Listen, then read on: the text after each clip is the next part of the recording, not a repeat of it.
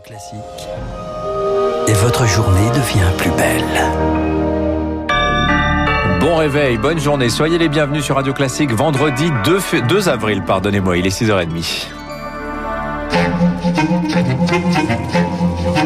6h30, 7h30, la matinale de Radio Classique avec Dimitri Pavlenko. À la une ce matin, dernier jour d'école pour les enfants. À partir de mardi, Augustin, les cours se font à distance. Le gouvernement a décidé de fermer les établissements scolaires pour faire face aux contaminations. Les vacances sont unifiées. Retour en classe le 26 avril pour les élèves de primaire et de maternelle, le 3 mai pour les collégiens et lycéens. Une décision retardée au maximum par le gouvernement qui a cherché pendant des semaines l'équilibre entre lutte contre la circulation du virus et conséquences psychologiques de cette fermeture, car il va y en avoir, Rémi Pfister, notamment chez les adolescents. Des adolescents fragilisés psychiquement par une épidémie qui dure depuis maintenant un an. Samuel Bock, pédopsychiatre à l'hôpital Robert Debré à Paris, en reçoit tous les jours, mais la fermeture des écoles va empirer les choses. Ils sont dans une période où ils sont en train de se construire, hein, de cheminer de l'enfance à l'âge adulte. Pour parvenir à réussir cette étape de leur existence, ils ont besoin des autres, ils ont besoin de découvrir le monde et ils ont besoin surtout du lien social. Je pense que c'est un grand pessimisme qui hante aujourd'hui le cœur des adolescents, mais aussi des adultes hein, que je reçois avec euh, une qui semble devenue extrêmement sèche, c'est le mot qui revient. L'école permet de sortir de la bulle familiale, alors la cohabitation parents-adolescents peut être parfois vécue comme un traumatisme. Certaines situations familiales sont devenues particulièrement explosives parce que c'est un contexte qui est anxiogène. Je crois que beaucoup de gens hein, sont très très à bout. Partager l'espace peut devenir un véritable challenge et qu'il est difficile du coup de pouvoir retrouver un petit peu de respiration. Parfois, pour se supporter les uns les autres, eh bien justement, on a aussi besoin de voir des autres. Fermer les les écoles, c'est aussi mettre en avant des inégalités sociales. Être confiné dans une grande maison ou à l'inverse dans un appartement exigu, ce n'est pas pareil. Depuis la crise, trois quarts des urgences pédopsychiatriques sont des jeunes qui vivent dans des quartiers défavorisés. Rémi Pfister, cette fermeture des établissements scolaires pose aussi des questions euh, concrètes pour l'organisation des parents, car ils pourront bénéficier du chômage partiel la semaine prochaine, mais ça se complique pour la période des vacances unifiées du 10 au 26, ça correspond au congé de la zone A. Émilie Vallès, le ministère du Travail a précisé hier en fin de journée les conditions de l'activité partielle pour les salariés du privé. Pour ces deux semaines, vous pourrez être placé en activité partielle seulement si vous n'avez pas de mode de garde, si vous ne pouvez pas télétravailler dans de bonnes conditions et seulement, et c'est le point essentiel, si vous n'avez pas pu poser ou décaler vos congés. Le gouvernement veut d'ailleurs tout faire pour que les parents prennent des vacances en même temps que leurs enfants entre le 10 et le 26 avril. Pour cela, il demande aux employeurs d'être souples et de faciliter la prise de congés de leurs salariés, quitte à déplacer ceux déjà posés à d'autres dates. Ainsi, si vous êtes en zone B ou C, vous aviez peut-être pris vos congés fin avril ou début vous pourrez donc demander à avancer vos vacances pour vous aligner sur vos enfants.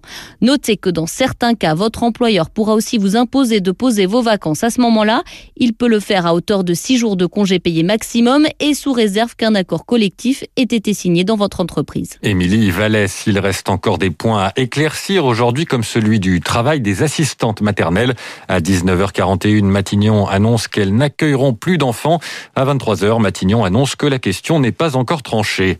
L'autre volet de la stratégie du gouvernement, c'est la vaccination. Alain Fischer, le président du Conseil d'orientation de la stratégie vaccinale, annonce ce matin dans le Figaro un objectif de 12 millions de premières injections en avril. Cela signifie 400 000 piqûres par jour, à peu près le double du rythme actuel, comme une réponse aux déclarations de l'OMS hier qui juge inacceptable la lenteur de la vaccination en Europe. Augustin, vous parliez des conséquences psychologiques de la fermeture des écoles pour les enfants. Ces conséquences sont encore plus graves hein, pour ceux qui sont atteints d'autisme et qui voient leurs habitudes bouleversées. C'est aujourd'hui la journée mondiale de sensibilisation à ce handicap. Emmanuel Macron se rend dans un centre de dépistage en Isère. Le président devrait rappeler les mesures prises pour tenter de limiter les perturbations causées par les nouvelles restrictions sanitaires. Des professionnels pourront par exemple se rendre au domicile de ces enfants. L'occasion également de mettre en avant les progrès faits par la science. Au CHU de Tours, le centre d'excellence autisme a développé une méthode inédite, une méthode qui met l'accent sur ce qui est appelé l'intervention comportementale précoce. Concrètement, cela passe par le jeu. La professeure Frédéric Bonnet-Brio est responsable de ce centre Pour chaque enfant, on va euh, définir quels sont ces obstacles en termes justement de perception et comment on peut entrer en relation avec lui en ayant compris sa façon à lui d'entrer en relation avec les autres. Et donc, dans ces petites séances de jeu, en s'adaptant au fonctionnement de l'enfant, on arrive à créer cet espace relationnel. Il éprouve du plaisir et du coup, on sait que dans ces moments de plaisir partagé dans la relation, il y a les réseaux neuronaux qui sont les supports de ces accrochages à l'autre, bah, ils se redéveloppent grâce à la plasticité cérébrale. Propos recueillis par Camille Schmitt. Attention si vous comptez prendre la route ce matin en région parisienne, opération escargot et barrage filtrant organisé par des agriculteurs pour lutter contre la nouvelle PAC. À l'international, l'ONU condamne une nouvelle fois les violences en Birmanie cette nuit, deux mois après le coup d'État militaire. Condamnation ferme du Conseil de sécurité et déclaration édulcorée par la Chine. La répression des manifestations a fait au moins 500 victimes, dont des femmes et des enfants. L'ancienne dirigeante Aung San Suu Kyi a été accusée hier d'avoir violé une loi sur les secrets d'État datant de l'époque coloniale. Les deux à 300 Birmans de France vivent à distance ces douloureux événements. L'une d'elles, Tintin Tarmint, s'est confiée à Marc Tédé. Le quotidien de cette femme de 47 ans, arrivée en France en 2000 et désormais médecin dans un laboratoire pharmaceutique, est bouleversée. Depuis deux mois et l'annonce du coup d'État à la stupeur a succédé l'inquiétude pour les proches.